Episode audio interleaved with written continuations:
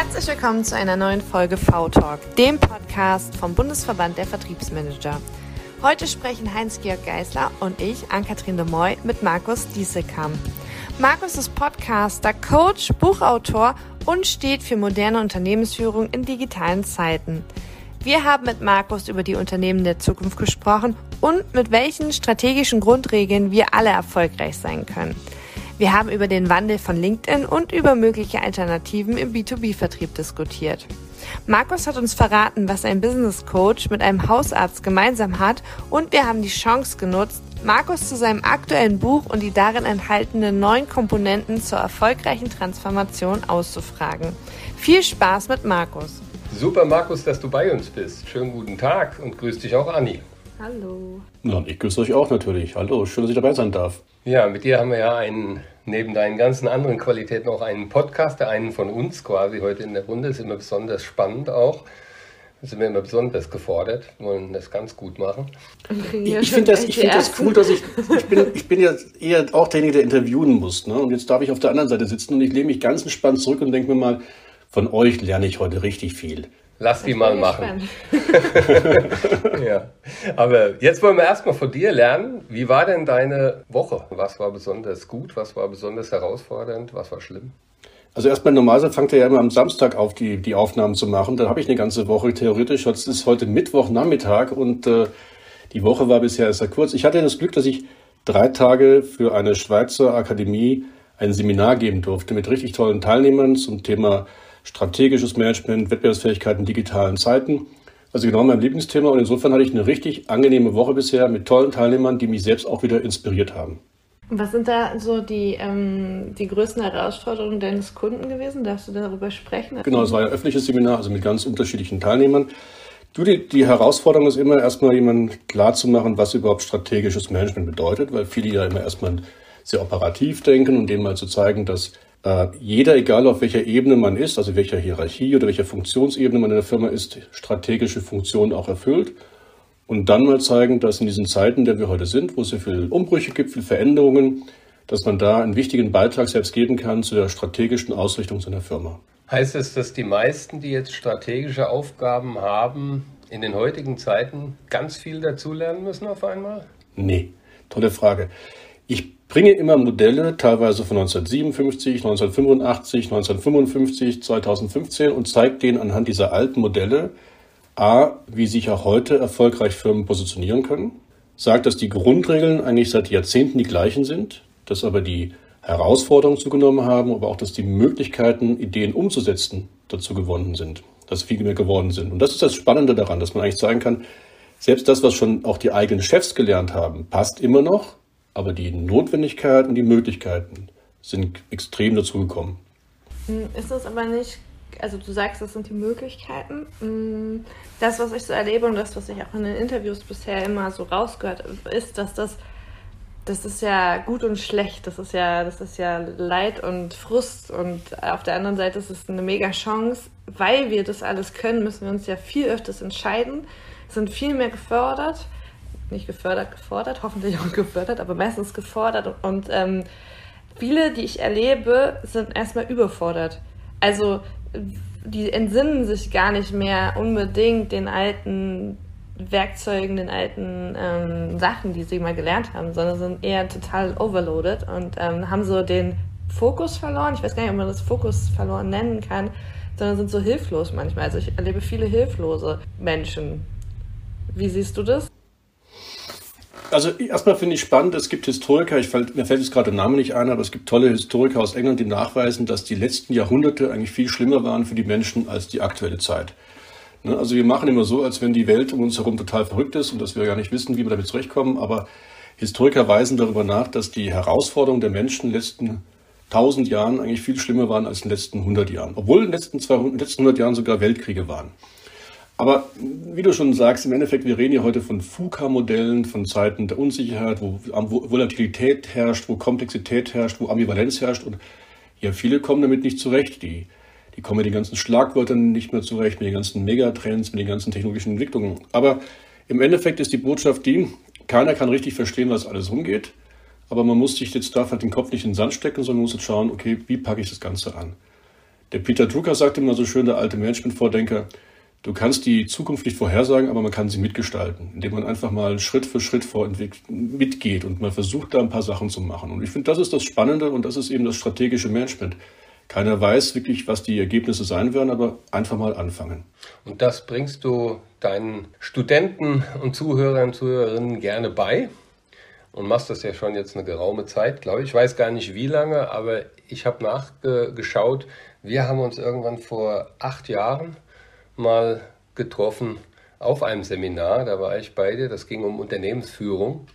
Das ist mir bis heute sehr gut äh, in Erinnerung geblieben, weil ich, das habe ich sehr geschätzt. Nicht nur wegen dem, wegen dem Wein, der in dem Keller war, der leer werden musste bei, auf dem Schloss, weil es verkauft wurde, sondern auch wegen den Inhalten. Nicht nur von der Weinflasche, sondern auch von deinem Seminar. Es war ein sehr spannendes Seminar. Aber wie lange machst du das eigentlich schon? Und äh, wie wird man auch ein Top 100 Trainer? Markus grinst gerade so. Also, Mir ist es gerade bewusst geworden, woher ich den Schorsch kenne, weil dann war das auf einem, auf einem, auf einem Wasserschloss, lieber Schorsch, wo es wirklich mal einen Weinkeller gab, der leer werden musste, weil der Eigentümer gewechselt hat. Also und der Eigentümer ja. war früher eine große Landesbank und die haben genau das nämlich gemacht. Diese Landesbank hat im Gegensatz zu auch anderen Banken den, den, die Entwicklung der Zeit nicht mitbekommen gehabt und deswegen mussten die auf einmal dann dieses wunderschöne Anwesen, wo wir uns beide kennengelernt haben, verkaufen. Äh, du, ich mache das, glaube ich, jetzt seit über 20 Jahren. Also ich habe als, als Trainer, Coach, habe ich angefangen so 1998. Da war ich aber noch bei einer Festanstellung bei einem großen Beratungshaus und eigentlich seit 2000, 2002 endgültig selbstständig. Also ja, schon ein paar Jahre. Mhm. Und, und wie kommt es dann, äh, wie, wie, schummelt man sich um die ersten 100 in, im deutschsprachigen Raum? Weil es Menschen wie, wie dich jetzt gibt, dem das Ganze gefallen hat und der einen weiterempfiehlt und dann wird man irgendwann mal nominiert und dann kommt man in diese Kreise rein. Also insofern viel Lehrjahre, viel dazugelernt, jeden Tag dazulernen, nette Menschen gegenüber auftreten dürfen, die dann wiederum einen auch wieder, wieder weiterbilden. Also insofern, du, man lernt nicht aus und dann hat man wenn man fleißig ist, und das ist ja wieder das Thema strategisches Management, auch wenn man da ein bisschen auch ein paar Ideen reinbringt und man versucht sich auch ein bisschen weiterzuentwickeln, auch ein bisschen zu differenzieren von seinem potenziellen Wettbewerb, dann wird das auch was. Und du hattest in unserem Vorgespräch vorhin gesagt, dass du für aktuell gar keinen Vertrieb mehr machen musst, beziehungsweise keinen aktiven Vertrieb, aber mal so richtig Vertrieb schon gemacht hast in deiner Vergangenheit. Ja, das hört sich jetzt unterscheidest du? ja, ja, das war klar, dass die, ja, die Änderung nochmal kommt. Nee, also ich habe nicht gesagt, dass ich keinen Vertrieb machen muss, aber das ist ja, schaut mal, also von Beruf bin ich eigentlich ein selbstständiger Business Coach, Trainer und Dozent. So, nehmen wir das Thema ähm, Trainer und Dozent. Da werde ich vermarktet über bestimmte Akademien. Das heißt, die machen für mich den Vertrieb und ich bekomme dann eben Seminartermine. Dort gehe ich hin und darf dann für die arbeiten. Da muss ich insofern einen Vertrieb machen, dass ich immer bei denen reingekommen bin in diese Akademien, in diese Netzwerke. Und dann muss ich halt immer wieder gut performen, immer gute, da gute Bewertungen von Teilnehmern bekommen und dann wird man weiterempfohlen. Das ist also das Normale. Deswegen mache ich da Insofern nur na, Vertrieb mache ich nicht. Ich mache dort nur regelmäßig Produktentwicklungen, dass wieder neue Themen kommen, dass ich wieder auf neue Themen eingehe und die sich dann von denen wieder vermarkten lasse. Ich mache keinen Vertrieb, das hört sich ein bisschen arrogant an. Insofern, äh, ein Business Coach ist ein bisschen wie ein Hausarzt. Wenn du zu irgendeiner Firma gehst und sagst, du bist ein super Hausarzt, dann sagt er erstmal, ja, warum soll ich dich jetzt nehmen, weil wir haben ja schon Hausärzte. Also man muss sich irgendwie in so einen Hausarzt ja verlieben, Vertrauen aufbauen und dann macht man mehr und mehr mit seinem Hausarzt. Das heißt, ich habe irgendwo über Empfehlungen, über irgendwelche Erstkontakte, über irgendwelche Podcasts, über irgendwelche Medien, manchmal lernt man mich kennen, dann testet man mich aus und wenn man dann überzeugt ist von mir und sich mehr in mich in mich verliebt, dann wird da auch was Größeres draus. Dann kommt wirklich erst das Business Coaching. Das heißt, ähm, erstmal, ich bin eine One-Man-Show, ich brauche nicht viele neue Kunden, weil ich habe genügend gute Kunden. Ich bin auch ziemlich gut ausgelastet, weil ich es ja schon seit 20 Jahren mache. Aber bis dann wirklich ein neuer Kunde kommt, das dauert immer, da braucht es viele Übungen viel gegenseitiges Kennenlernen, Verständnis und deswegen, ich mache keine Kaltakquise, kann, das macht gar keinen Sinn. Woher soll ich wissen, welcher Kunde jetzt gerade meine, meine Themen bedarf? Und insofern, äh, ich mache, was man als Pull-Marketing bezeichnet. Wie du hast gerade gesagt, ich habe meine Podcast-Serie, da kommen genügend Kontakte raus, die mich dann kontaktieren und sagen, du, es passt, oder es gibt die Bücher von mir und das reicht vollkommen. Okay, ich würde jetzt widersprechen sagen, das ist Vertrieb. Das ist nämlich meiner Meinung nach auch eine neue, also nicht die neue Art des Vertriebs, das ist auch Quatsch. Unsere Expertenkommission Social Selling würde sagen, das zählt auch zu Social Selling, ne? das ist Personal Branding. Ähm, wie stehst du zu äh, LinkedIn und Co.? Also wir bezeichnen es ja auch als, also ich war ja mal Marketing-Hochschullehrer, das würden wir als Pull-Marketing oder Inbound oder wie auch immer alles bezeichnet. Ne? Ja, und ähm, die kämpfen ja gerade dafür, genau diese Silos einzureißen. Ja, ja, und äh, nicht zu sagen, das ist jetzt Marketing, sondern.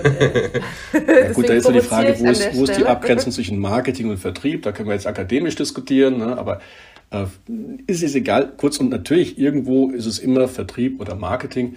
Ähm, LinkedIn, es war mal ein ganz spannender Kanal, LinkedIn, als es noch wirklich ein Business-Kanal war. Ich habe momentan ein bisschen die Sorge, dass LinkedIn mehr zum puren Nachrichten, Meinungsaustausch, Social Media Massenkanal wird. Ähm, da verliert es ein bisschen an Bedeutung. Früher hat man sehr viele wertvolle Kontakte gefunden über LinkedIn. Heute ist es die meisten, die einen ankontaktieren, die will man gar nicht haben als Kontakte. Ähm, ich glaube, da tun sich sicherlich demnächst wieder neue Medien auf.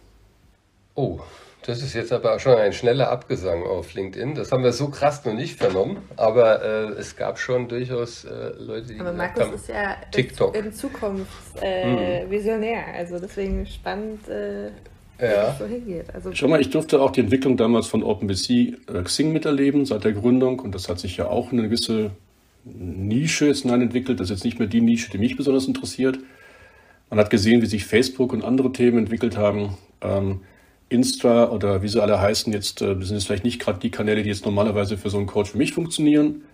Und insofern, ich sehe da einen Bedarf, dass sich da nochmal neue Kanäle auftun müssten. Das ist spannend, ja.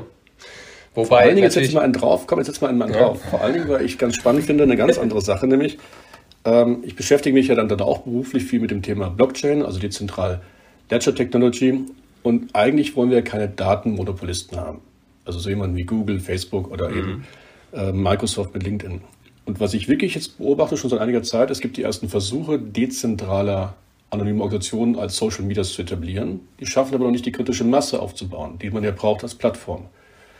Und da bin ich mal gespannt. Der Erste, der es schafft, diese kritische Masse aufzubauen, der wird dann ein Player sein, wo wir wirklich in einer Blockchain-Technologie oder Blockchain-unterstützende Technologie dezentrale Systeme haben, wo es keinen Datenmonopolisten mehr gibt. Und ich glaube, da ist wirklich ein Markt, da gibt es doch einen Bedarf dafür. Willst du eine Prognose wagen, wer das sein könnte oder welche Top 3 da im Moment sich betteln? Ich habe mal vor, vor ein paar Jahren für einen Fokus einen Artikel geschrieben über einen israelischen Anbieter. Dachte, das wird sich vielleicht mal ein bisschen etablieren. Hat er noch nicht geschafft. Also es gibt noch keinen, wo ich sage, der könnte es sein. Okay, wie lange müssen wir noch warten, glaubst du? Boah.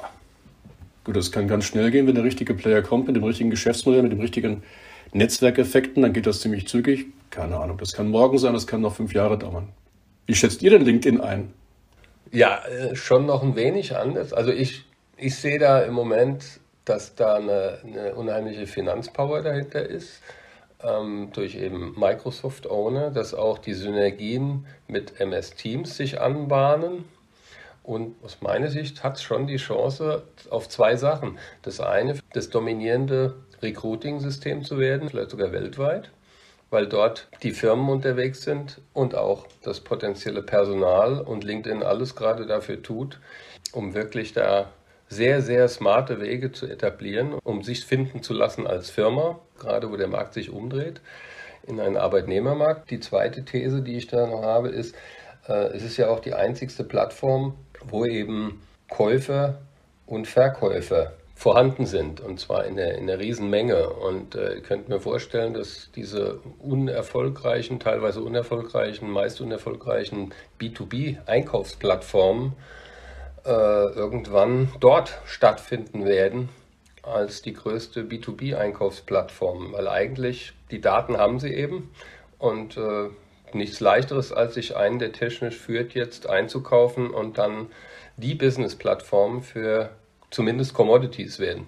Ich gehe jetzt mal aus der operativen Seite ran, ne, weil mir hat echt LinkedIn in den Zeiten von Corona den Arsch gerettet, weil vorher bin ich in meinen, habe ich Kaltakquise gemacht, bin mit meinen Kunden vor Ort gewesen, habe mich da vernetzt und äh, viele sind ja dann ans Homeoffice, hatten kein Telefon. Das heißt, ich konnte halt trotzdem mit meinen Kunden Kontakt halten. Ich war noch nie so eng dran an meinen Kunden. Ich kann sie jetzt neu direkt ins Meeting einladen. Also, keine Ahnung, mir werden auch äh, Anfragen nicht mehr per Mail geschickt, sondern meine Kunden kontaktieren mich über LinkedIn und dann kann ich sagen, hier wollen wir uns kurz treffen, Kamera geht an und ich kann mit denen sprechen. Also ich finde es mega gut und ähm, ich glaube, das hat halt einfach auch gezeigt, dass der Außendienst halt so wie er war, äh, nicht noch, also ich weiß, es werden jetzt äh, Kollegen, äh, Kollegen und Kolleginnen die Augen rollen, wenn sie das hören, so nicht mehr stattfinden braucht und wird, weil wir halt da die Möglichkeit haben, super schnell und nah dran zu kommen. Und was ich mega geil finde, ist das Thema abfärbende Kompetenz. Das heißt, wenn ich mit zwei, drei Leuten aus dem Unternehmen verbandelt war,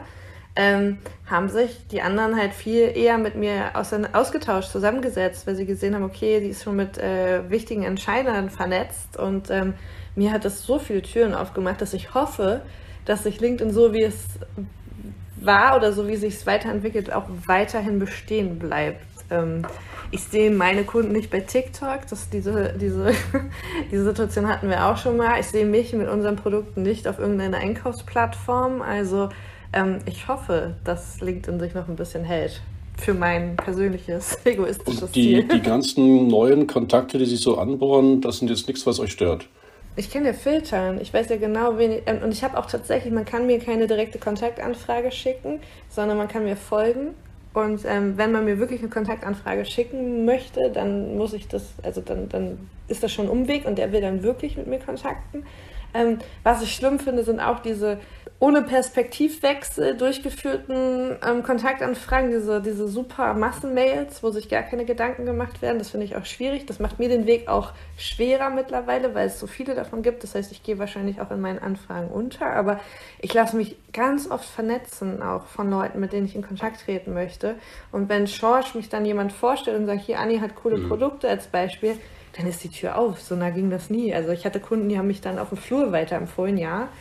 Also, also ich liebe das. Wirklich. Ja, die, es ist schon viel los da und auch viel los, was nicht okay ist. Ne? Es laufen genug Sales-Pfosten rum auf LinkedIn. Ja, das äh, und ich halt, also gerade wir als Vertriebler sind da ja auch angreifbar. Da kommen ja unheimlich viele Leute, die wollen mir alle noch ein Tool und noch ein Tool und noch ein Tool für Vertrieb verkaufen und ich habe gar keinen Bock mehr auf die und das, das muss man abwimmeln können und ich, ich hoffe auch, dass die weniger werden, weil eben das nicht der Vertrieb der Zukunft ist, hier äh, die Tür einzureißen. Ähm, aber natürlich ist keine Garantie. Ähm, es ist wie immer kein, kein Nachteil ohne Vorteil und umgekehrt. Ja, was meinst du? Ein Punkt, den du gerade gesagt hast zum Thema ähm, als E-Commerce-Plattform für B2B. Also gut, jetzt, wenn du jetzt eine Dienstleistung wie jetzt ich als Coach oder als, als Vertriebsberater wie auch immer du das was verkaufen möchtest, ist es natürlich jetzt keine Alternative, die ich sage, aber eine bis klassische B2B-Plattform, da gibt es weltweit schon eine, die, ich glaube, sogar über eine Milliarde User hat, nämlich, na, wer ist es? Wer ist die größte B2B-Plattform der Welt? Alibaba. Also wenn du jetzt in, international... meine Kunden nicht. Genau, deswegen habe ich mir gerade nachgedacht, ja, als ja. jetzt äh, Schorsch über das Thema B2B-Plattform sprach. Also wenn ich beispielsweise Anbieter bin für irgendwelche elektronische Komponenten, ich bin Anbieter für irgendwelche Veredelungen von irgendwelchen mhm. äh, Metallen etc., dann ist Alibaba heute wirklich schon eine Alternative international für Asien sowieso absolut die Nummer eins. Und ich bin auch erstaunt, ich habe einige Projekte erleben dürfen, hier in den deutschsprachigen Ländern in Europa, wo auf einmal Alibaba eine reale Kraft ist, wo also wirklich im B2B-Geschäft das geschieht. Nochmal, nicht für mich als, als Coach brauche ich nicht, ich, ich, ich finde jetzt meine, meine Angebote auch nicht auf Alibaba an. Aber jetzt, weil du jetzt gerade darüber gesprochen hattest, die Kunden, für die ich arbeite, die finde ich dann teilweise dann auch wieder auf Alibaba. Also muss ich das sollte man mal angucken. Ich habe Alibaba so als Ramsch-Schnitzelhalle äh, irgendwie, also überhaupt nicht als B2B. Also es ist so. Vielleicht haben wir echt eine so, Bildungslücke hier. Ja, aber ihr, vielleicht ihr, ihr seid gut, richtig informiert. Sollten wenn, wir wenn, zu Alibaba gehen, weil wir die Ersten sind, die auf Alibaba die Kunden ansprechen. Vielleicht, vielleicht, sind da auch unsere Einkäufer. Vielleicht sind wir da viel schneller direkt dran. Oder ihr geht mal auf, denkt mal wirklich über Amazon, geht ja auch mehr ins B2B-Geschäft rein. Vielleicht müssen wir da zukünftig sein. Nochmal, das ist keine Social-Media-Plattform wie jetzt ein LinkedIn, aber bei mir stört, ich habe so früher sehr, sehr gerne auf LinkedIn einfach meine News durchgelesen. Ich fand, ich hatte tolle Inspirationen, ich bekam viele Impulse für meine Themen, auch aus Kommentaren, die andere über LinkedIn geschrieben haben. Mich wundert es in letzter Zeit, dass ich immer weniger Spaß habe, einfach mal zu stöbern auf LinkedIn. Mhm. Es wundert mich momentan, dass früher gab es tolle äh, Experten, die richtig tolle auch Textbeiträge, längere Textbeiträge geschrieben haben, wo man wirklich gute Artikel lesen konnte. Gibt es auch kaum noch. Also mindestens aus dem Netzwerk von mir jetzt. Also ich gebe euch recht, in den klassischen Vertriebsaktivitäten ist LinkedIn sicherlich in der Branche, wo in der wir sind, momentan die absolute Nummer eins. Aber jetzt mal wieder für mich in meinem Thema Wettbewerbsfähigkeit. in digitalen Zeiten. An LinkedIn, an Microsoft muss ich warm anziehen, dass sie da ihren, ihren USP, den sie mal hatten, ihre Charme nicht verlieren. Du sagst zu Recht, Anne, das ist eine spannende Kombination mit MS Teams und allem drum und dran, mit dem Kalender, alles fein. Aber es muss auch der richtige Content drin sein. Und ich glaube, das ist so der Punkt, wo ich mich momentan an, bei LinkedIn echt ein bisschen schwer tue. Kenne ich eine bessere Alternative? Nö. Ich kenne nur schlechtere. Aber es ist so witzig, ich äh, gucke mir hier gerade die einzelnen äh, Überschriften an. Das heißt, äh, Schorsch, wir sind mal abenteuerlustig und gucken mal, ob wir nicht vielleicht direkt auf Alibaba. Also ich finde das, ich, ich find das spannend, das zumindest mal zu recherchieren, ob das nicht vielleicht wirklich ein Weg ist, da äh, die Kundenansprache durchzuführen. Ja, why not? Auf jeden Fall. Aber noch viel spannender finde ich die andere Geschichte ähm, mit, der, mit der Plattform, die sich demnächst auftun wird wo, wo eben die Daten nicht mehr geowned werden von einer Firma. Das, das, das natürlich hat einen großen Mehrwert. Also die gute Nachricht daran ist ja tatsächlich, wir müssen keine TikTok-Videos tanzen, ja? Also es dann noch weitere Alternativen gibt. Außer du tanzt TikTok, ne? dann hast du natürlich wieder bestimmte andere Kunden, die du gewinnen kannst. Also wenn ich rumtanzen würde, würde ich keinen Kunden bekommen. Also insofern ist es klar. Nein, und das Thema mit den, mit den Datenmonopolen ist natürlich das nächste Thema. Die großen Firmen wie Microsoft, wie soll er heißen, oder als Meta, Facebook, die versuchen natürlich genau das Gegenteil zu machen. IBM, wie soll er heißen, versuchen ja genau das zu umgehen, dass man da auf einmal in solche dezentrale Organisationen reinkommt. Deswegen, ob sie das durchsetzen wird, keine Ahnung. Aber wir sprechen hier heute von Web 3.0. Das ist der nächste Trend, die dezentralen anonymen Organisationen.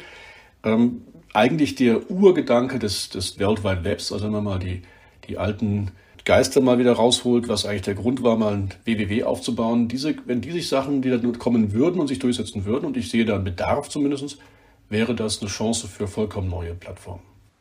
Ja, es bleibt spannend. Du sprichst in deinem Buch auch das Thema an ähm, Barrieren beziehungsweise ähm, dass, dass, dass sich Mitarbeiter gegen jegliche Veränderungen sperren. Ähm, Gibt es so Tipps, die du deinen Kollegen bzw. deinen Kunden mitgibst ähm, in der Führung, ähm, wie man damit umgeht? Weil tatsächlich ist das ja nicht selten. Man denkt immer, das kommt nicht, aber es gibt, glaube ich, mehr, die erstmal sagen, nee, Veränderung will ich nicht, als zu sagen, ja geil, mache ich sofort wieder mit. Du, das ist menschlich. Ich weiß nicht, ihr fahrt wahrscheinlich auch, wenn ihr mal morgens in die Firma fahrt oder irgendwo hinfahrt, fahrt ihr immer die gleiche Strecke. Wenn ihr morgens aufsteht, wollt ihr am liebsten einen Kaffee und nicht einen Red Bull, weil ihr das euch einfach gewohnt seid. Also Mensch ist ein Gewohnheitstier, kennen wir ja aus der Gehirnforschung und deswegen, wir reden gern von Veränderungen, aber eigentlich wollen wir sie nicht. So, und auf die Frage, die mir vorher schon mal gestellt hast, die ich noch nicht ordentlich beantwortet hatte, ja, es gibt diese typischen Barrieren, ne? also die Überforderung, die Unkenntnis, die Ohnmacht und die Schlechterstellung. Das sind diese klassischen Barrieren, die die Menschen immer haben, wenn irgendwas Neues probiert wird. Und ganz konkret, ähm, ich halte mich da an ein, ein Modell, was Malcolm Gladwell mal entwickelt hat, das Gesetz der wenigen.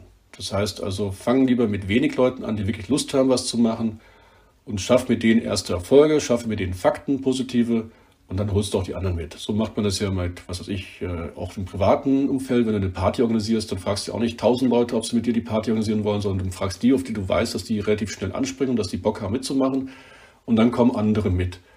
Also insofern, äh, typisches Beispiel, wenn ich angefragt werde als Redner zum Thema digitale Transformation und man sagt mir, wir haben jetzt 100 Führungskräfte, wir möchten Sie gerne als den Chakra-Redner für die digitale Transformation, dann versage ich immer, das ist eigentlich nicht gut. A, ich bin kein Chakra-Redner. Zweitens, ähm, wenn da 100 Leute sitzen, sitzen mindestens 80 dabei, die eigentlich gar keine Lust darauf haben, auf das, was ich erzähle. Die wollen maximal entertained werden, aber dann wollen die rausgehen und nach dem Motto, wascht mich, aber nicht nass.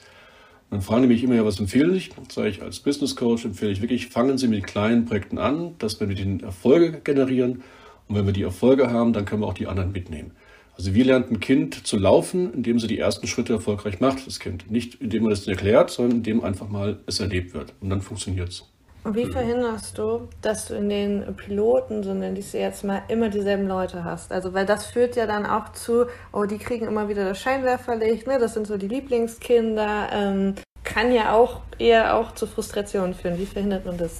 Erstmal habe ich festgestellt, dass, also ich bin ja jemand, der immer wieder sich wundert, dass ich Menschen falsch einschätze. Ich bin immer wieder erstaunt, dass ich Leute, ich, ich rufe einfach mal offen mal rein, wer hat Lust, an so einem Projekt mitzumachen? Also ich mache jetzt mal eine Best-Case-Situation. Ne? Mhm. Und ich wundere mich immer wieder, wie unterschiedlich sich die Menschen melden. Menschen, die ich gar nicht bisher kennengelernt habe, als dass die gerne was probieren wollen, melden sich auf einmal beim ganz anderen Thema, dass sie dann doch mitmachen wollen. Also erstens, ich halte es immer offen, wer kann, wer möchte mitmachen. Soweit es geht, soweit ich das über als Coach mit beeinflussen kann. Heißt, stopp, dass ich da kurz nachhake. Ja. Du, bist, du bist nicht, ähm, du empfiehlst nicht bestimmt jemand, von dem ihr sagt, die sind, sondern wer will. Okay, das ist, glaube ich, nochmal ein wichtiger Punkt tatsächlich. Deswegen würde ich da nicht so drüber weggehen, weil das, was ich oft in der Praxis erlebe, ist eher, dass von der Führung bestimmt wird. Mhm, genau. Danke. Also wir reden ja von sechs verschiedenen Veränderungstypen. Wir haben sogenannte Visionäre, wir haben Förderer, die wollen schnell mitmachen, die haben Lust dazu was. Die größte Gruppe sind immer die passiven Mitmacher und die abwartenden Skeptiker. Und ganz schlecht sind die, das sind die Bremser und die Blockierer. Schlecht insofern, dass die eben nichts nicht ändern wollen. Das Spannende ist aber, die Menschen sind zwar, natürlich gibt es so Reifegrade und es gibt so ein paar Tendenzen, aber ich stelle fest, dass du, wenn du mich selbst als Person nimmst, ich bin beruflich sicherlich ein Förderer. Aber es gibt Themen, da kannst du meine Frau fragen, da bin ich definitiv ein Bremser oder ein Blockierer. Was ich mit sagen will, ist, ich stelle immer wieder fest, dass Menschen je nach Situation und nach Thema sich unterschiedlich verhalten. Und deswegen halte ich es immer so weit wie möglich offen, dass ich einfach für das Thema den richtigen Visionär und Förderer finde. Nochmal, hört sich jetzt einfach an. Das ist in der Praxis natürlich schwierig, weil dann musst du schauen, wie die Führungskräfte zu stehen, wen nehmen sie mit, wen haben wir gerade, wer hat die Zeit, wer hat die Ressourcen, wer hat auch die Fachkompetenzen, was mitzumachen. Aber das Ziel muss immer sein, lieber mit einem ganz kleinen Team anfangen, und deswegen Merkel und Gladbach, das heißt das Gesetz der wenigen, also mit dem kleinen Team anfangen, schnelle Erfolge generieren und dann loslegen. Das ist eigentlich der Grundgedanke den ganzen agilen Methoden hier auch. Und das ist eigentlich gesunder Menschenverstand. Im Privatleben, ich sage es nochmal, machen wir das eher. Aber in den Firmen meinen wir immer, wir müssten Hauruck-Aktionen machen, große Events, große Kick-Off-Veranstaltungen. Und nochmal, 70, 80 Prozent der Menschen sitzen dort und wollen das eigentlich nicht. Mhm. Aber ist es so, dass du in der Praxis eher die Haurucks erlebst oder eher die Unternehmen, die in Schönheit sterben und den Absprung verpassen? Super Frage. Die meisten machen Hauruck, weil das A Mainstream ist und B mhm. sich gut verkaufen lässt. Und dann haben sie doch ihren Job gemacht. Das ist ja so Benchmark. Wir haben alles richtig gemacht. Und das andere, das andere, das andere ist leider ein bisschen mühsamer, es dauert länger, man hat nicht sofort den super Erfolg. Aber ihr habt mich ja gefragt, ich mache das jetzt schon seit ein paar Jahrzehnten und wenn ich mir anschaue, wann war es erfolgreich, wann war es nicht erfolgreich, war es vor allem das zweite Ansatz. Hervorragend, sehr interessant. Das war jetzt, äh, das gehört ja zu einem, einer Komponente. Deine neun Komponenten, die du beschreibst in deinem aktuellen Buch, wenn es um die digitale Transformation geht, also wie gestalte ich die erfolgreich, auch nicht als Projekt zu sehen, sondern es ist ja viel mehr und wie verdiene ich am Ende auch Geld. Ne? Welche anderen Komponenten sind denn auch noch essentiell oder sind sie alle neun gleich wichtig? Die neun haben sich ja daraus ergeben, ich habe ja so ein, eine, eine, gewisse Zurückhaltung zu dem Begriff Agilität. Ich gebe ja schon Seminare und Vorlesungen, bevor, der, also bevor 2001 das Agile Manifest rauskam und insofern versuche ich diesen Modewörtern immer umzugehen. Und ich hatte mal aus irgendeinem Hintergrund, habe ich mal in, in Amerika, ich glaube in Berkeley war das, festgestellt, dass die von, von viel, schon viel länger von vier A's gesprochen hatten. Und dann habe ich gedacht, Mensch, ist doch cool, schauen wir mal, ob es nicht sogar noch mehr Begriffe gibt, die eigentlich all das ausdrücken, was wahrscheinlich viele mit Agilität verbinden, aber was so im Endeffekt so die Prinzipien sein können. Und bin dann auf neun gekommen, weil neun ist immer schön, da kannst du so ein schönes Bild malen mit Kästchen und Matrixen und neun und allem drum und dran. Da sind sicherlich ein paar Sachen wichtiger und ein paar sind auch ganz allgemein, die sowieso jeder mit irgendwie mit, wahrscheinlich mit Agilität verbindet.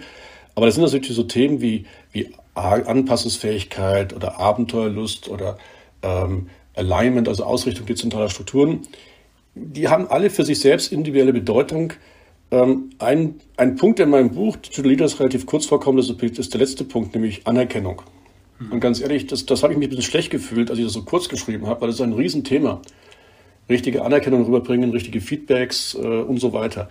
Aber da habe ich jetzt nicht so viel schreiben wollen, weil ich gedacht habe, da kann ich jetzt nicht so viel Neues dazu machen. Aber insofern auf deine Frage, es gibt ganz viele Themen, Parameter, die wichtig sind, damit du am Ende erfolgreich bist. Viele von diesen Themen, das habe ich auch im Buch geschrieben, sind uralter Kaffee, der wird neu aufgeblüht. Ne? Also ich meine, ähm, wie man mit Menschen umgeht, das Delegieren von Verantwortung, da gibt es das Harzberger Modell, Management Objectives, sind alles Themen, die wir seit 30, 40, 50 Jahren diskutieren. Eine der Kernaussagen in meinem Buch ist aber, wir leben das oft viel zu wenig konsequent. Also wissen, was eigentlich da ist, auch wirklich mal anwenden. Das kann das Begriff Agilität sein. Ein anderer Lieblingsbegriff, den ich hier gerne habe, ist die Ambidextrie, also diese Beidhändigkeit, die momentan so gehypt wird. Ich unterrichte ja unter anderem auch an, in der Schweiz äh, das St. Galler Management-Modell und da gibt es dann 1973 den gleichen Begriff, der hieß halt nicht Ambidextrie, sondern Erneuerung, also nicht nur Optimierung, sondern auch Erneuerung. Also das ist schon wieder 50 Jahre altes Wissen. Nur das Problem ist, das leben viele Firmen halt nicht. Die leben so in ihrem Tagesgeschäft, machen da sicherlich auch alles gut, aber kümmern sich nicht darum, dass rechts und links neue Chancen, aber auch Gefahren aufkommen, auf die man jetzt reagieren muss. Und für alle, die das Buch noch nicht gelesen haben, äh, das kommt in die äh, Shownotes. Ähm, aber nochmal, erklär bitte nochmal, was du unter diesem Begriff Beidhändigkeit äh, verstehst, was du damit meinst, damit okay. die äh, Hörer also, und Hörerinnen abgeholt sind. Genau, also gute Frage. Ambidextrie ist so ein neues Schlagwort, was jetzt so seit na, drei, vier, fünf Jahren so die ersten gebracht haben. Oder auf Englisch Ambidextrous Leadership. Muss man erstmal richtig üben, das richtig auszusprechen. Und das heißt übersetzt eigentlich nur Beidhändigkeit. Nämlich Insofern, äh, ich mache es immer ganz anders. Ich habe es im Buch, glaube ich, auch mit dem Yin und Yang-Symbol dargestellt. Das ist eine Balance. Man kann das eine nicht ohne das andere machen. Konkret, es geht darum, im Bestandsgeschäft sich immer wieder zu optimieren. Also du hast jetzt ein Tagesgeschäft, du hast einen Kunden und für den musst du einen ordentlichen Job machen, aber im Sinne auch schon, wie wir es seit Jahrzehnten auch im Lean-Management kennen, du musst dich kontinuierlich verbessern und wieder anpassen, alles gut. Aber diese Ambidextrie sagt, es gibt noch eine weitere Dimension und die musst du auch beachten. Aber das wird halt oft vergessen, nämlich eine kritisch hinterfragen, macht das überhaupt Sinn, was wir hier gerade machen und die Bereitschaft, sich komplett zu erneuern. Also, ähm, was sehen wir mal gerade? Du kannst als Bank oder als Versicherung konstant dich weiter verbessern. Da gibt es viele kleine Schritte, was viele Unternehmen machen, um sich kontinuierlich zu verbessern. Alles gut. Aber man muss ab und zu mal die Kunstsatzfrage stellen, brauche ich überhaupt noch eine Bank? Im Rahmen von digitalen Geschäftsmodellen werden Banken wie viele andere Geschäftsmodelle immer mehr toxisch, also vergiftet. Jetzt muss ich mich als Banker eigentlich hinsetzen und überlegen, hm, was könnte denn zukünftigen Geschäftsfelder von mir sein? Was könnten Aufträge sein, die ich zukünftig machen muss? Und dieses grundsätzlich hinterfragen, macht das noch Sinn, was wir heute machen? Und was gibt es für neue Möglichkeiten zukünftig? Das ist eben die Aufforderung, die wir haben. Konkretes Beispiel zurück zum Banken. Schaut euch mal an, was in den letzten Jahren an Fintechs und an, an Insurance-Techs herauskamen, die gnadenlos das existierende Geschäftsmodell von Banken angreifen, die beweisen, es geht auch anders. Hm. bei Banken ist ein super Beispiel, die ja trotzdem sehr hartnäckig an ihren alten Geschäftsmodellen äh, festhalten äh, und äh, ja, faszinierend eigentlich. Ähm, genau, und ganz kurz, daran, die sich auch verstecken hinter der BaFin. Ne? Dann sagen mhm. die auch, da ist die Regulatorik, das können wir alles nicht, dann gibt es Datenschutz und dann kommen die mit dem Beispiel N26 Revolut, die würden eigentlich seriös sein, den Daten. Ja, aber da bläst du in das Horn, welches wir im Verband halt auch oft, wie sagt man denn, spielen? Das Thema Kundenzentrierung, weil das ist am Ende des Tages, äh, geht es ja auch wieder in die Richtung ähm, Kundenzentrierung und auch wirklich sich immer wieder die Perspektive der Kunden einzunehmen, was ja nun aber auch bedarf und ich glaube, das ist, ich denke immer, das ist ein Ego-Thema, ne? Also ähm, was, was sich wirklich in die Perspektive der Kunden ähm, hineinzuversetzen, ist ja schon mal einfach ähm, oft schwierig, wie ich erlebe, weil man erstmal wissen muss, wer sind überhaupt meine Kunden, habe ich die Kunden, die ich haben will, wen will ich überhaupt haben, ne? so sich da nochmal hochzuwerfen und dann wirklich zu fragen, ist das, was ich mache, auch wirklich gut? Also das ist ja echt, das muss ein Ego auch erstmal aushalten, ne? einer Geschäftsführung oder ähm, der Verantwortlichen zu sagen, das, was wir jetzt gemacht haben, ist, ist zwar okay, wir verdienen da vielleicht auch ein bisschen Geld mit, aber eigentlich ist es total am Kunden vorbei und wir müssen alles nochmal hochwerfen. Oh, da kann ich jetzt viel dazu sagen. Also erstmal, viele äh, Firmen, die auch mal erfolgreich sind, da kommt so eine Gefahr auf, das nennen wir immer die Arroganz des Erfolges. Mhm. Also man war ja erfolgreich, also muss das auch zukünftig so erfolgreich sein. Das ist wahrscheinlich, was du mit Ego auch meinst. Das mhm, ist so mhm, diese, genau, ja. man hat sich so konditioniert und so weiter. Gibt aber noch einen zweiten Aspekt, den mir ganz wichtig ist, nämlich es gibt einen Paradigmenwechsel. Früher sagten wir immer, listen to the customer, also höre deinem Kunden zu. Das reicht aber heute nicht mehr. Weil wir ja merken, wir haben viele Bedürfnisse als Kunden, denen wir, die wir selbst nicht wissen. Also der Kunde weiß oft selbst nicht, was er will. Ich gebe euch ein Beispiel. Ich war felsenfest überzeugt, als Skype gegründet wurde und die ersten Investoren mir damals von Skype erzählt haben, dass das der größte Schmarren ist, weil das bräuchte ich nicht. Jetzt kommunizieren wir gerade über Zoom, das ist quasi der Parallelveranstaltung für Skype aus MS Teams.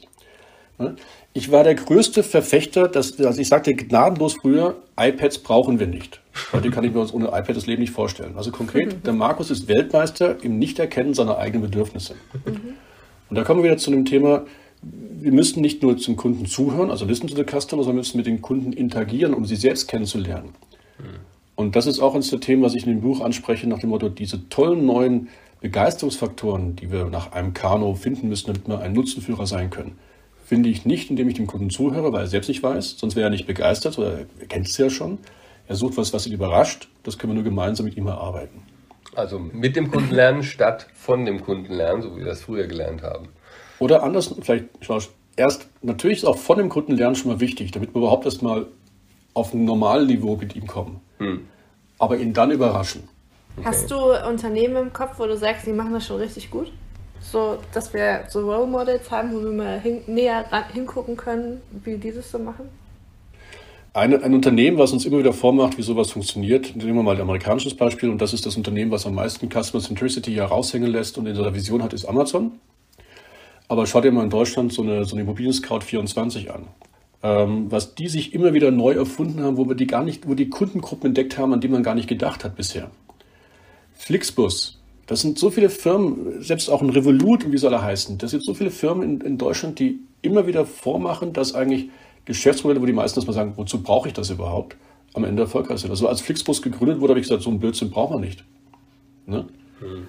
Mit Hilfe der Digitalisierung haben wir jetzt die Chance, die einmalige Chance vielleicht, sowohl Kostenführer als auch Nutzenführer gleichzeitig zu werden. Und das ist natürlich die Königsdisziplin. Ähm, aber jetzt haben wir ja gerade schon gehört, das Schwierige ist nicht etwa die ganzen Methoden, die es ja schon alle lange gibt, sondern es ist die Umsetzung. Und jetzt stellt sich natürlich dann genau die Frage, was empfiehlst du den Leuten da draußen? Also worauf kommt es wirklich an, damit die Umsetzung gelingt? Also eine Empfehlung, die ich erstmal gebe, ist, ähm, das ist auch wieder so ein, so ein, so ein ganz langweiliger Spruch im Endeffekt, man braucht erstmal eine persönliche Bereitschaft zu diesem, zu diesem kritischen mal nachdenken, macht das noch Sinn, was wir hier gerade machen? Also dieser Begriff ambidextrie. Ich finde, so einen persönlichen Tipp, den ich immer gebe, dass man sagt, so als Führungskraft, egal ob du jetzt Teamleiter bist oder ob du wirklich äh, Unternehmensvorgesetzter bist, Vorstand oder Geschäftsführer, man soll sich mal ein, zwei Stunden die Woche Zeit nehmen, wirklich zu überprüfen, die Projekte, an denen wir gerade arbeiten, die Themen, an denen ich gerade bin, macht das überhaupt noch Sinn? So A, wie wir es machen und B, überhaupt diese Projekte an sich noch. Also erstmal Awareness schaffen. Awareness. Und auch tatsächlich so oft in dieser, also nicht, ähm, keine Ahnung, einmal im Quartal, einmal im Monat, sondern einmal die Woche. Okay. Ich, ich sage ganz konkret einmal die Woche. Ich habe es heute in meinem Seminar erzählt, ich kann, kenne einen, einen äh, mittelständischen Unternehmer, der hat schon seit Jahren immer mittwochs Homeoffice. Und das fand ich total spannend. Habe ich ihn gefragt, damals war es unvorstellbar, jeden Mittwoch nicht im Büro zu sein. Da habe ich gesagt, warum machen Sie das? Sagt er, ich möchte einfach mitten in der Woche Zeit haben, mal zu reflektieren, macht das Sinn, was wir hier gerade machen? Und auch mal die Papiere durchgehen, die Verträge, ob ich einfach mal was finde, was ich jetzt merken muss. Das ist auch meine Aufgabe als Führungskraft, zu überprüfen, macht das hier gerade Sinn? Machen wir gerade hier einen Blödsinn? Wo sind Gefahren und wo sind Chancen, die wir ergreifen müssen? Also das ist der erste Punkt. Der zweite ist, ähm, was ich immer wieder vermisse, ist irgendwo persönliche Träume einbauen. Also was will man eigentlich als Firma erreichen? Was will man als Mensch erreichen? Also das ganze Thema Vision, Mission. Wofür brennen wir eigentlich? Weil ähm, ich habe morgen einen, einen Visionsworkshop mit einer Firma und das freut mich richtig wieder drauf, weil das kommt schon regelmäßig vor. Aber das ist immer so, die fragen erstmal an, kann man echt eine Vision erarbeiten? Da, da, merkst du immer das Zögern. Viele sagen so, Vision ist sowas wenig Greifbares. Da mache ich mich eher angreifbar, wenn ich da auf einmal anfange, als Führungskraft mit meinem Team über Vision zu sprechen. Dann wird es ja eben emotional und nicht so ganz harte Fakten und so. Ja, aber ich, ich kenne keinen Nutzenführer, der nicht über die Vision kommt. Ich kenne auch keinen Sportler, der ohne Vision Hochleistungssportler wird. Also ich weiß nicht, was wir auch da wieder im Privaten normal finden in den Firmen etwas nicht machen zu müssen. Oh, da habe ich mir schon den Mund vorsichtig reden dürfen. Schorsch grenzt gerade. Diese Diskussion haben wir auch schon geführt. Also danke dafür. Ich habe ja mal eine Podcast-Serie gemacht aus, aus Berlin heraus mit äh, Startups und da habe ich mir einen Spaß gemacht, alle mal zu fragen nach einer Vision. Mhm. Und, und das ist so spannend zu erleben. Ich kenne kein Startup, was dich am Ende nicht erfolgreich durchsetzt ohne Vision. Also ohne Vision wirst du nicht aus. Ihr hättet beide nicht diese Podcast-Serie gemacht ohne eine Vision. Das ging gar nicht ich bin auch der Meinung, auch, also wenn wir wieder den Bogen zum Vertrieb, wenn ich kein Ziel habe, dann werde ich das auch nicht erreichen. Ich habe alles hier visualisiert, jeden Kunden, den ich haben möchte. Ich, ich habe hier äh, mein größter Deal, äh, habe ich mir hier sogar mit Merchandise visualisiert und so weiter und so fort. Also, und deswegen kann ich mir das bei Unternehmen noch, noch viel weniger vorstellen, weil ich glaube, wenn ich ein Ziel habe, dann mache ich ja alles schon automatisch und also dann bin ich ja ganz anders aufnahmefähig, um das zu erfüllen, also in die Erfüllung zu bringen. Deswegen kann ich es mir halt wirklich auch nicht vorstellen, dass es Unternehmen gibt, die ohne Vision losgehen. Also Aber ich hack mal kurz ein, du hast das Wort Ziel verwendet. Bei ja. Vision rede ich mit Absicht von Sehnsucht oder von Traum, am liebsten von Sehnsucht. Weil Ziel ist mir noch viel zu nüchtern. Okay, ich meine, mit Ziel ist schon, für mich ist mein Ziel ist schon meine, mein großes, großes Bild. Aber okay, danke, dass du das nochmal differenziert hast an der Stelle. Und, und Unternehmensziele sind ja runtergebrochen aus der Vision halt. Ne? Genau. Also, ne? Und das ist so etwas, was ich, jetzt kommen wir zu eurem, zu eurem Schwerpunktthema Vertrieb. Im Endeffekt, wir arbeiten mit Menschen, wir, wir arbeiten für Menschen, wir arbeiten mit Menschen, es ist immer Menschen. So. Und das heißt, wir haben es mit Emotionen zu tun. Und die Vision, da sagt man so schön, sie legitimiert, sie orientiert, sie motiviert und sie inspiriert. Und das ist einfach wichtig. Und oh, das wird so viel verlassen. So viele Firmen machen das nicht. Und dann wundern sie sich, dass sie im, ich sage ja immer, Sumpf der Vergleichbarkeit und Austauschbarkeit sind. Die ähm, Forscher aus, von INSEAD würden sagen, wir sind im roten Ozean gelandet. Am Ende, das sind die Firmen, die sich halt nicht differenzieren können, die nur über Preiskämpfe dann in den Markt kommen und das, die tun mir leid. Aber mit einer Vision hast du die Chance, echt was Tolles zu machen. Und ich glaube ja auch tatsächlich, sorry schon. also, äh, ich also, oder ich bin, kann nur gut verkaufen oder ich bin nur erfolgreich. Also ich persönlich, wenn ich verliebt bin in mein Produkt. Und das kann ich nur sein, wenn ich der Vision des Unternehmens folge. Also dann, und dann, dann kauft man mir das ja auch ganz anders ab. Da kann ich ja viel besser begeistern und, und, und Liebe entfachen klingt so esoterisch, aber äh, sobald ich merke, ich bin nicht mehr verliebt in mein Produkt, werde ich schlecht. Ja, und das Gleiche gilt auch bei, bei Führungskräften, die Mitarbeiter motivieren sollen. Das ist bei Firmen, die versuchen, gute Mitarbeiter zu finden. Ne? Ich sage immer, äh, bei den Unis, wenn ich zu jungen Studenten diskutiere, sage ich, fragt immer bei dem Bewerbungsgespräch die Firma nach der Vision. Und dann sagen die, warum? Sage ich, ja, dann könnt ihr euch überlegen, ob ihr euch in diese Firma verlieben wollt. Hm. ja. Könntest du dich in die Vorstellung verlieben, Markus, ähm, ein, ein CEO von einer größeren Unternehmung zu sein und alles das, was du ja aus dem FF beherrschst ähm, und du weißt auch, worauf es ankommt, um es erfolgreich umzusetzen, das genau zu tun?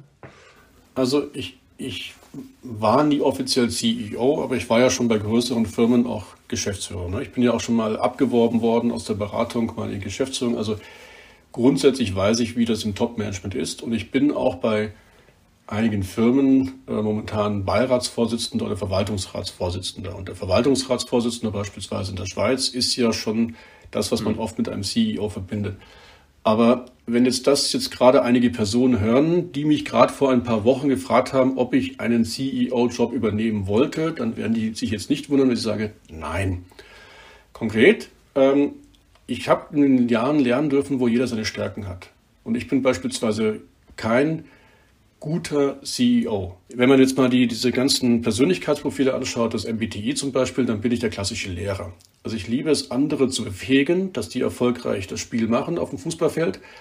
Aber ich bin ein ordentlicher Trainer, ich kann ihnen helfen. Ich habe den ganzen Mist auch schon ein paar Mal gemacht in meinem Leben. Aber ich bin nicht der richtig gute Spieler. Und wenn man das für sich selbst glaubt, verstanden zu haben, dann macht man das, was man am besten kann. Und dann ist man auch, glaube ich, ganz okay. Und deswegen, nee, du wirst mich mit einer hohen Wahrscheinlichkeit nirgendwo noch als CEO erleben. Als Beirat, als Aufsichtsrat immer gerne, aber nicht als CEO. Okay, wenn unsere Zuhörer, Zuhörerinnen von dir trainiert werden wollen, wie können die sich am besten kontaktieren? Finden die dich bei LinkedIn? Dürfen dich bei Noch bei LinkedIn vielleicht. Und bei, find, Alibaba. Die finden, mich, die finden mich. Nee, Alibaba, das hat mich jetzt selbst auch zum Nachdenken angeregt. Ich probiere es auch mal aus. Äh, ja, man findet mich bei den sozialen Medien. Ich glaube, bei allen irgendwie findest du mich unter Disselkamp. Äh, aber auch du findest mich unter disselkamp.com, also ganz klassisch. Ja, man findet mich. Aber ich freue mich über jeden, der mich kontaktiert. Aber äh, lasst uns uns erstmal ein bisschen kennenlernen, bevor das irgendwas Konkretes wird, lernt man sich erstmal kennen. Markus, wir haben einen hervorragenden Content heute hier im Podcast und ich bin auch ganz sicher, du bist ein hervorragender Vertriebler, denn du hast es ja jetzt wieder geschafft, in, in, in kürzester Zeit mit uns in diesem Gespräch deinen Vertrieb für einen ganzen Monat wahrscheinlich schon zu machen, weil eben du das Social Selling beherrschst. Ne? Anpirschen, kennenlernen, Häppchen hinwerfen, zeigen, da ist Vertrauen möglich und ruckzuck geknüpft und dann kommen die schon zu dir, die Anfragen. Ja, super. Also danke, dass du bei uns warst und mal die andere Seite des Podcastings äh, übernommen hast. Ja, ich muss mir das mal in Ruhe nochmal anhören, wie ihr es mit mir gemacht habt. Ich muss mich jetzt darauf konzentrieren, die vernünftigen Antworten zu geben und auch auf. Ich fand ja spannende Frage, also vielen Dank eurer Fragen. Und man hat ja gemerkt, ihr habt echt mit meinem Buch da ein bisschen gearbeitet, also vielen, vielen Dank. Ähm, aber ich höre mir das dann nochmal an, um zu überlegen, was ihr hier Tricks ihr bei mir angewendet habt. Wir sind ganz harmlos. Schön, wenn wir, wenn wir dir irgendwas noch helfen konnten, ja, mit deiner Erfahrung. Herzlichen Dank, dass du bei uns warst. Wir wünschen dir alles Gute für die Zukunft und äh, hoffe, dich mal wieder zu treffen. Auf jeden Fall immer gerne. Vielen Dank für die Einladung. Du bist doch auch in Frankfurt, oder? Dann komm uns doch bei unserem Sales Summit besuchen im Juli. Ich glaube, der fünfte ist es. Ich schaue gleich nach. Ja. Wenn, wenn noch eine Link gibt's in Vertriebslücke den ist. Shownotes. Genau. Okay, Alles klar. alles klar. Cool. Dann schön, dass du da warst. Vielen Dank. Tschüss, Markus. Bis dann, ciao. Wir hoffen, die Folge hat euch gefallen. Damit wir nicht immer die Leute interviewen, von denen wir denken, dass wir eine Menge von ihnen lernen können, freuen wir uns, wenn ihr uns einfach mal über LinkedIn anschreibt und uns die Leute vorschlagt, von denen ihr schon immer mal wissen wolltet, wie sie ihren Vertrieb machen. Bis nächste Woche, Anni und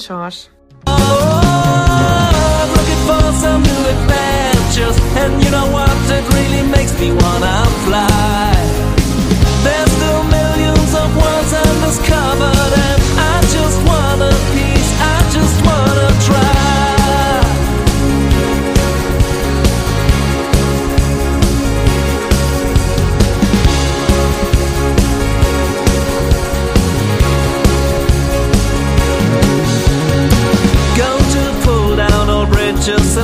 and shake off the boundaries of life. I just wanna meet who meets my expenses. I'm ready for the big surprise. Surely end up in new constellations which I've never pictured before. Soon get chased by my own expectations, but still I'm a coward to the core.